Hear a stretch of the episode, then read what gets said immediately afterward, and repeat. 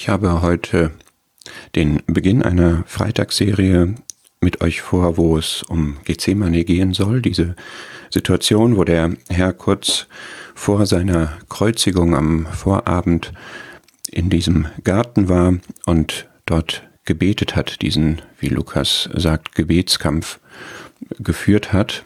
Und ich möchte zunächst einen Teil dieser Szene lesen, aus Markus 14. Ich möchte das entlang von Markus betrachten. Sie kommen an einen Ort mit Namen Gethsemane und er spricht zu seinen Jüngern, setzt euch hier, bis ich gebetet habe. Und er nimmt Petrus und Jakobus und Johannes mit sich und fing an, sehr bestürzt und beängstigt zu werden. Und er spricht zu ihnen, meine Seele ist sehr betrübt bis zum Tod, bleibt hier und wacht. Und er ging ein wenig weiter, fiel auf die Erde und betete, dass, wenn es möglich wäre, die Stunde an ihm vorübergehe. Und er sprach, Aber Vater, alles ist dir möglich, nimm diesen Kelch von mir weg. Doch nicht, was ich will, sondern was du willst. Lesen wir mal nur so weit. Ich möchte in dieser ersten Folge einfach nur einige grundsätzliche Sachen überdenken, worum es hier in dieser Szene geht. Es ist eine einzigartige Szene. Sie steht zwischen dem Obersaal, den Abschiedsreden und dem Kreuz und sie ist eine sehr innerliche Szene, etwas, wo wir einen Einblick in das Herz des Herrn Jesus bekommen und in seine Empfindungen. Und der Heilige Geist, der in diesem Fall Markus das hat aufschreiben lassen, der wollte das so, dass wir auch jetzt 2000 Jahre später noch diesen Blick in das Herz des Herrn Jesus tun können. Und in diesem Herzen sehen wir außergewöhnliche Dinge.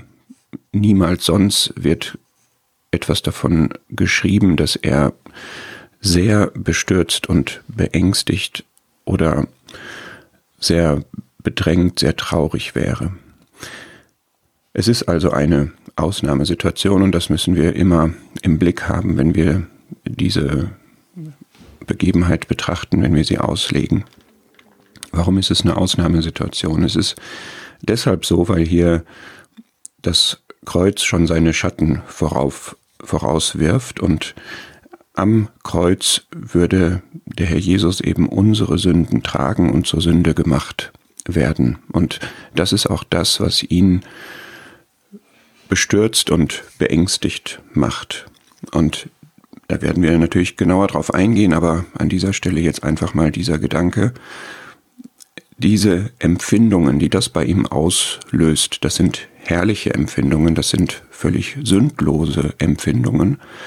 Und sie offenbaren uns etwas von zwei Dingen, nämlich einerseits von dieser Tragweite, die es für den Sündlosen hat, zur Sünde gemacht zu werden, die es für den Heiligen hat, vom heiligen Gott gerichtet zu werden, die es für den, der immer absolut in Gemeinschaft mit seinem Gott war, bedeutete, von Gott verlassen zu werden. Das heißt, wir erkennen an diesen Empfindungen einfach dieses überwältigende Gewicht und diese schlimme ja, Abscheulichkeit der Sünde. Das, das ist die eine Seite.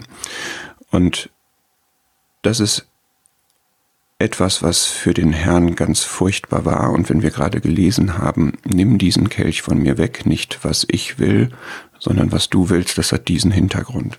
Und wir sehen auf der anderen Seite aber, und das, was ich gerade gesagt habe, das ist eine Herrlichkeit, es ist herrlich, dass der Herr diese Haltung, diese Einstellung, diese Empfindung über die Sünde, den Zorn Gottes, das Verlassensein von Gott hatte.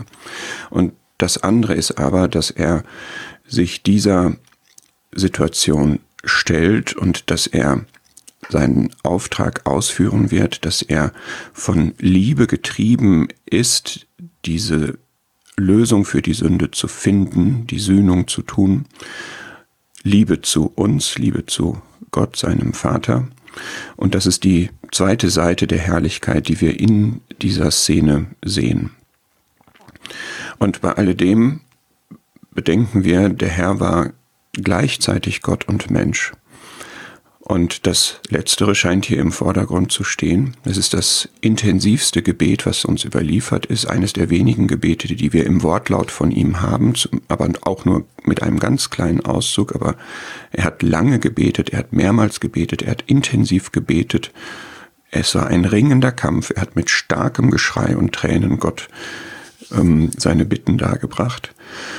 Und wir, wenn wir versuchen, wollen zu erklären, was hier passiert ist, dann stoßen wir sehr schnell an unsere Grenzen, müssen diese auch respektieren. Und die Schrift bezeichnet diese Grenzen mit dem Vers aus Matthäus 11, niemand erkennt den Sohn als nur der Vater.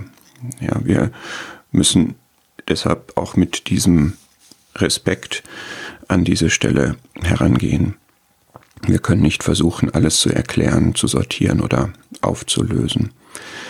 Das heißt also, wir können einerseits von dem Herrn lernen in dem Rahmen, wie uns das möglich ist, wie er hier als der vollkommene Mensch agiert hat, wie er die Beziehung zu seinem Vater gelebt hat, wie er gebetet hat. Wir können etwas über den Inhalt und die, den Sinn seines Werkes am Kreuz lernen. Wir können etwas über Gottes Wesen lernen, weil wir diese Seiten dort ebenso finden, der Zorn über die Sünde, die Liebe, die dieses Werk ausführen will, die Beharrlichkeit, der Gehorsam, der, die Hingabe, in der er seine Entscheidung an das Kreuz zu gehen bekräftigt.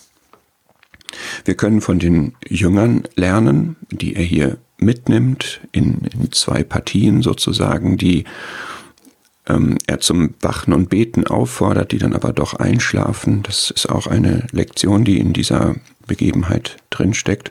Und letztlich, wenn wir den Herrn so betrachten, dann führt uns das, wenn wir mit dem Herzen dabei sind, zur Anbetung. Wir sind ja aufgerufen, geistliche Schlachtopfer zu bringen. 1. Petrus 2, Hebräer 13. Und im Zentrum dieser geistlichen Schlachtopfer weil es eben Schlachtopfer sind, steht der Herr und zwar gerade in seiner Opferrolle. Und darum genau geht es ja hier in Gethsemane, dass er vorausempfindet, was er, wenn er als das Lamm Gottes sich opfern wird, geopfert wird, was das bedeutet, was das beinhaltet. Und da ist es wichtig, dass wir sehen, wir brauchen für eine Anbetung, so hat es der Heilige Geist uns vermittelt, diesen Einblick auch in seine Empfindungen. Das hat auch etwas mit unseren Empfindungen dann zu tun, was wir mitempfinden, wie wir mitleiden in dem Rahmen dessen, was uns möglich ist. Und es geht aber nicht einfach um Empfindungen hier, sondern je mehr wir uns hineindenken in das, was da geschehen ist, je mehr wir den Sinn verstehen, je mehr wir verstehen, warum das ihm jetzt Leiden verursacht hat, warum es diesen ringenden Kampf gab, was ihn da bedrängt hat und so weiter.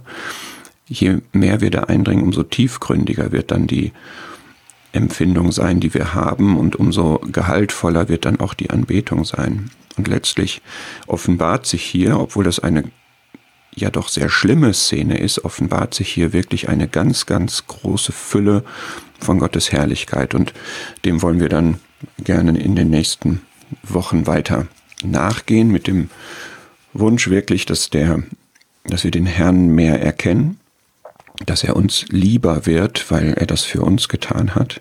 Es ging dort auch um dich und mich persönlich und ja, dass wir wirklich Dankbarkeit und Gegenliebe und Anbetung dadurch in unseren Herzen haben.